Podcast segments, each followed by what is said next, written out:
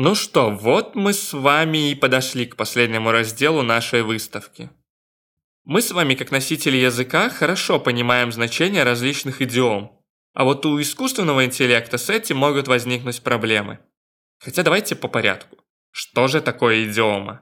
Идиома, она же фразеологизм, она же устойчивое выражение, это свойственное какому-то конкретному языку неделимое словосочетание – значение которого не вытекает из значений составляющих его компонентов. Например, спросите вы, взять себя в руки, голодный как волк, делать из мухи слона, ждать у моря погоды, знать как свои пять пальцев. Все это идиомы, которые хорошо вам знакомы. Так вот, мы с вами хорошо знаем идиомы и понимаем, какие значения за ними стоят.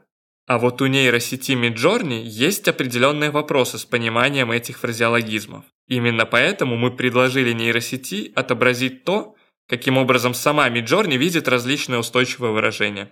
В этой части экспозиции предлагаем вам немного поиграть. Этикетки к работам мы умышленно повесили вверх ногами, чтобы вы могли спокойно угадывать идиомы самостоятельно, а не сразу читать их названия. Приятного вам угадывания!